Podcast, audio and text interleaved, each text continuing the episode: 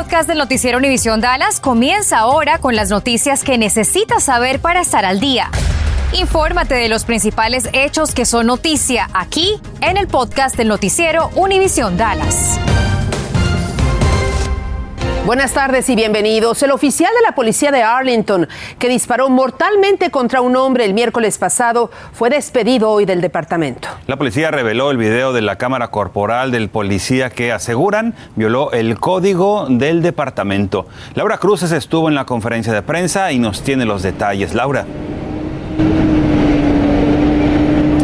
Compañeros, muy buenas tardes. Solo dos días tardaron desde la policía para despedir el oficial. La razón, esto que voy a mostrarles, es la copia del código de la policía. Y aquí básicamente se habla de la situación, ¿de qué? Del uso de la fuerza letal, que básicamente no puede hacerse a menos de que el oficial sienta que está en peligro y esto no habría sido así. Entonces, les cuento qué ocurrió y qué ocurrió en esta conferencia de prensa. El jefe de la policía, eh, Al Jones, dijo en conjunto con líderes comunitarios en rueda de prensa que eh, se despedía del oficial. Esto ya se había dicho más temprano por parte de la Asociación de Policías.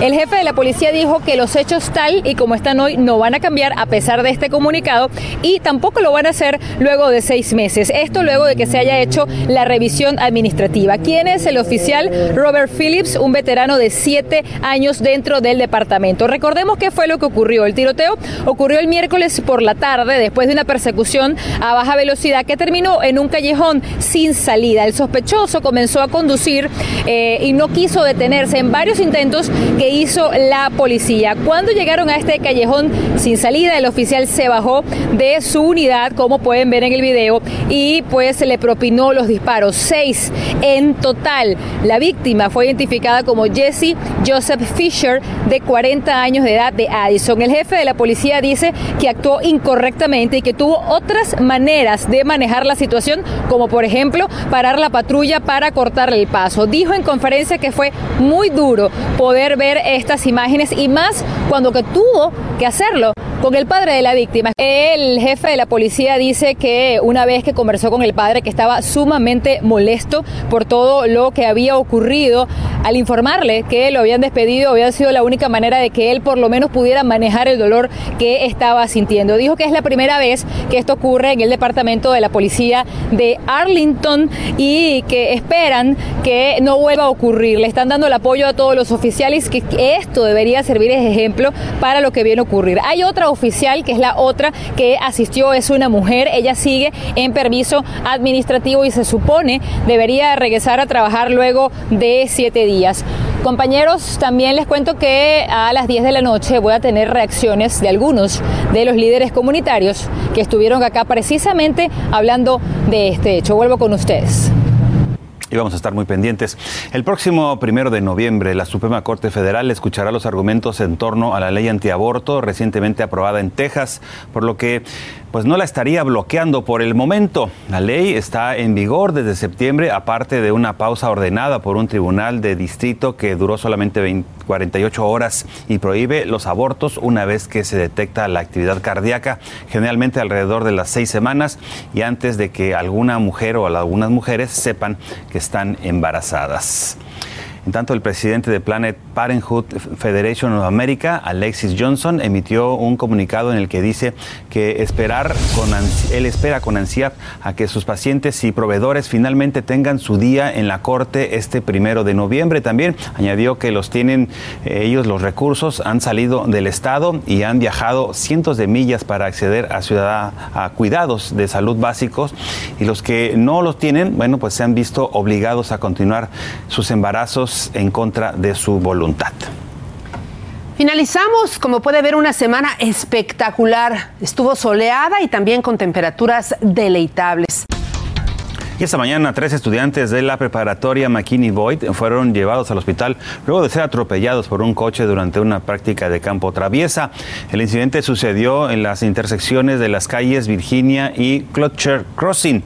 De acuerdo a la policía, el carro iba despacio y avanzó con la luz verde y los estudiantes solo tuvieron contusiones leves y rasguños. El conductor se quedó en todo momento en el lugar para ayudar.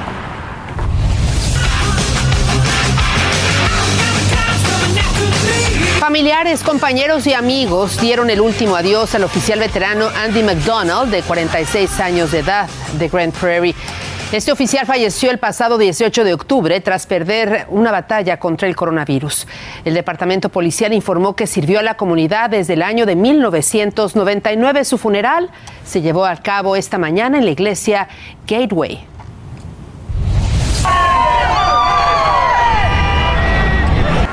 El lunes fueron los trabajadores de la aerolínea Southwest y hoy los de American Airlines frente a sus oficinas, quienes también se manifestaron a favor de la libertad médica y en contra de la medida que los obliga a ponerse la vacuna contra el coronavirus. En la manifestación dijeron que ahora serían ellos y más tarde los pasajeros. La farmacéutica Pfizer anunció hoy que su vacuna contra el coronavirus sería altamente efectiva para niños de entre 5 y 11 años de edad, aunque aún está pendiente su aprobación. Daniel Tucho explica en qué etapa del proceso estamos y para cuándo se podría hacer efectiva. Hola, muy buenas tardes. Los primeros reportes indican que de ser aprobada, el proceso de vacunación iniciaría a inicios del mes de noviembre próximo. Por ahora, solo Pfizer le ha dado el visto bueno y se espera que la próxima semana la FDA se reúna para saber si la aprueba o no. ¿Qué sabemos a esta hora sobre esta vacuna? Bueno, que más de 2.200 niños han participado en este estudio y la dosis que se le va a administrar no será la misma que a los adultos o adolescentes, sino una menor, solamente un tercio de esa dosis. Van a ser igual dos dosis con tres semanas de separación cada una y tendría un eficacia fíjense bien, del 91% de efectividad. Una vez que la FDA la apruebe, entonces los centros de control de enfermedades decidirán quiénes la reciben primero. Algo importante que decir es que se está invirtiendo en frascos diferentes para diferenciar una dosis de adulto con la de niños porque no van a ser esas mismas dosis, como le comentaba. Le preguntamos a ustedes en Facebook qué opinaban que los niños entre 5 y 11 años se vacunen y recibimos decenas de comentarios en nuestro grupo de Facebook, comentarios tanto a favor como también en contra. Yo hablé con dos mamás y esto fue lo que me dijeron. Hay muchas teorías erróneas de la vacunación, pero pues mi hijo ha recibido sus vacunas desde chiquito, de la polio, del sarampión y de todo, entonces la del coronavirus es otra vacuna más y yo pienso que sí hace una diferencia en este contagiarse y no contagiarse. Le digo, no he visto muchas enfermedades, en, bueno, en el condado de mis hijos yo no he visto que haga tantos niños y siempre traen su tapabocas o sea, también tomas las precauciones, ¿verdad? Lo necesario, pero siento que ya es como, por eso digo que la vacuna no es necesaria. Si uno, si ellos toman sus precauciones y todo, este, ellos van a estar bien opiniones divididas y que tiene mucho que ver con la decisión de los padres. En el caso de Flor, ella sí está vacunada y vacunará a su hijo. En cambio, Ceci no está vacunada, por lo tanto, tampoco lo harán sus hijos. ¿Qué dice el estudio de los efectos secundarios? Bueno, básicamente los mismos de siempre, como por ejemplo el dolor de brazos. Sin embargo, no se han reportado hasta el momento otro tipo de efectos secundarios. Si es aprobada esta vacuna, se estima que unos 28 millones de niños entre 5 y 11 años sean elegibles y ya más de 25 mil pediatras en el país han dicho que la piensan administrar en sus consultorios. A la fecha, más de 6 millones de niños han sido infectados con coronavirus aquí en Estados Unidos. Por supuesto, seguiremos pendientes de lo que decían las autoridades la próxima semana. Vuelvo con ustedes. Estás escuchando el podcast del noticiero Univisión Dallas. La policía de Dallas pide ayuda al público para dar con una persona de interés que podría ayudar para aclarar un tiroteo sucedido esta mañana. De acuerdo a las autoridades, esta es la persona que buscan en este momento. Autoridades dicen que tiene múltiples tatuajes. Él es buscado luego de que huyó de la locación en donde hubo un altercado que terminó con una persona baleada.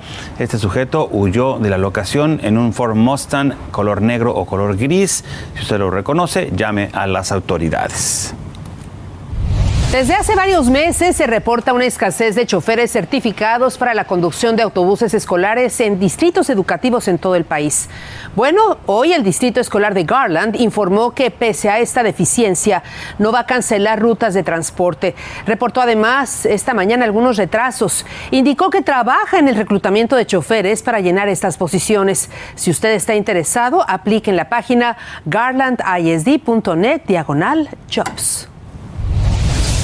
Y mañana la red hospitalaria Medical City participará en la campaña nacional para el desecho de medicamentos prescritos caducados. Si tiene medicamentos expirados en casa o que no necesita, como también medicamentos que son vendidos sin necesidad de receta, puede desecharlos en estos sitios móviles. Esto con el propósito de hacer conciencia sobre los peligros del mal uso de opioides y cómo deshacerse de estos medicamentos correctamente, que de lo contrario estarían en las manos de niños o de personas que no deben consumirlos. Los sitios están en las ubicaciones de Arlington, de Dallas, de Denton, de Frisco, en las colinas en Irving, en North Richland Hills, en varios lugares. Esto va a ser desde las 10 de la mañana hasta las 2 de la tarde.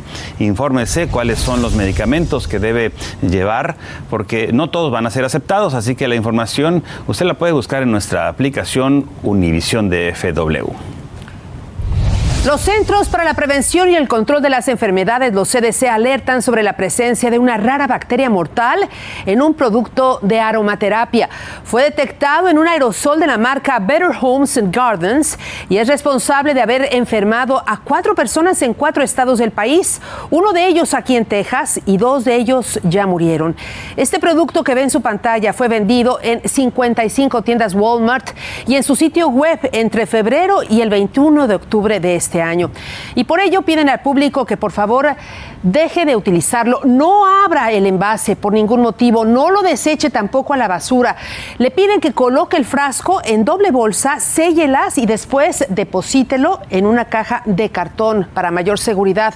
Y lo más importante, regrese el producto en forma inmediata a la tienda Walmart, seguramente ahí lo compró de Estados Unidos y la CONCACAF estarán visitando estadios de nuestra ciudad este fin de semana en víspera del Mundial del 2026. Los ejecutivos estarán también analizando la logística para el transporte y posibles concentraciones para los aficionados. Como sabe, Estados Unidos, México y Canadá serán los anfitriones de la Copa Mundial de Fútbol 2026.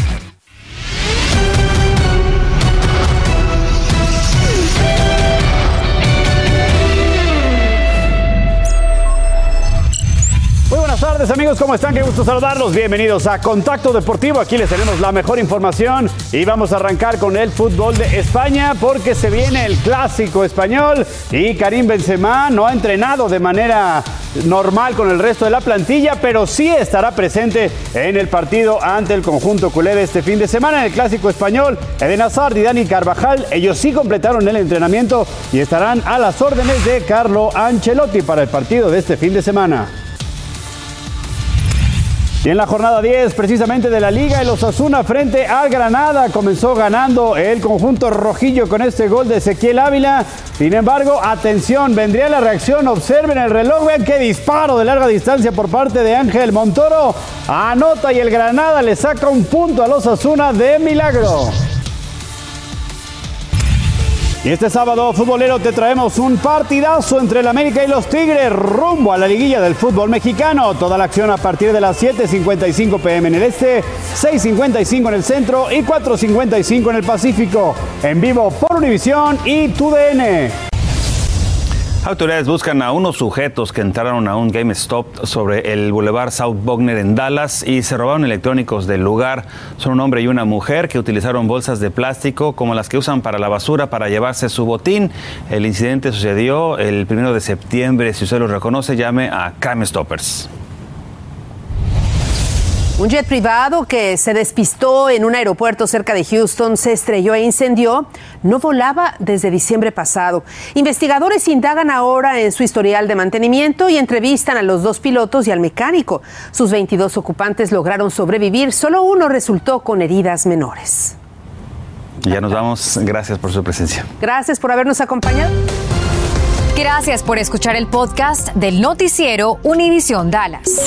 Puedes descubrir otros podcasts de Univision en la aplicación de Euforia o en univision.com diagonal podcasts.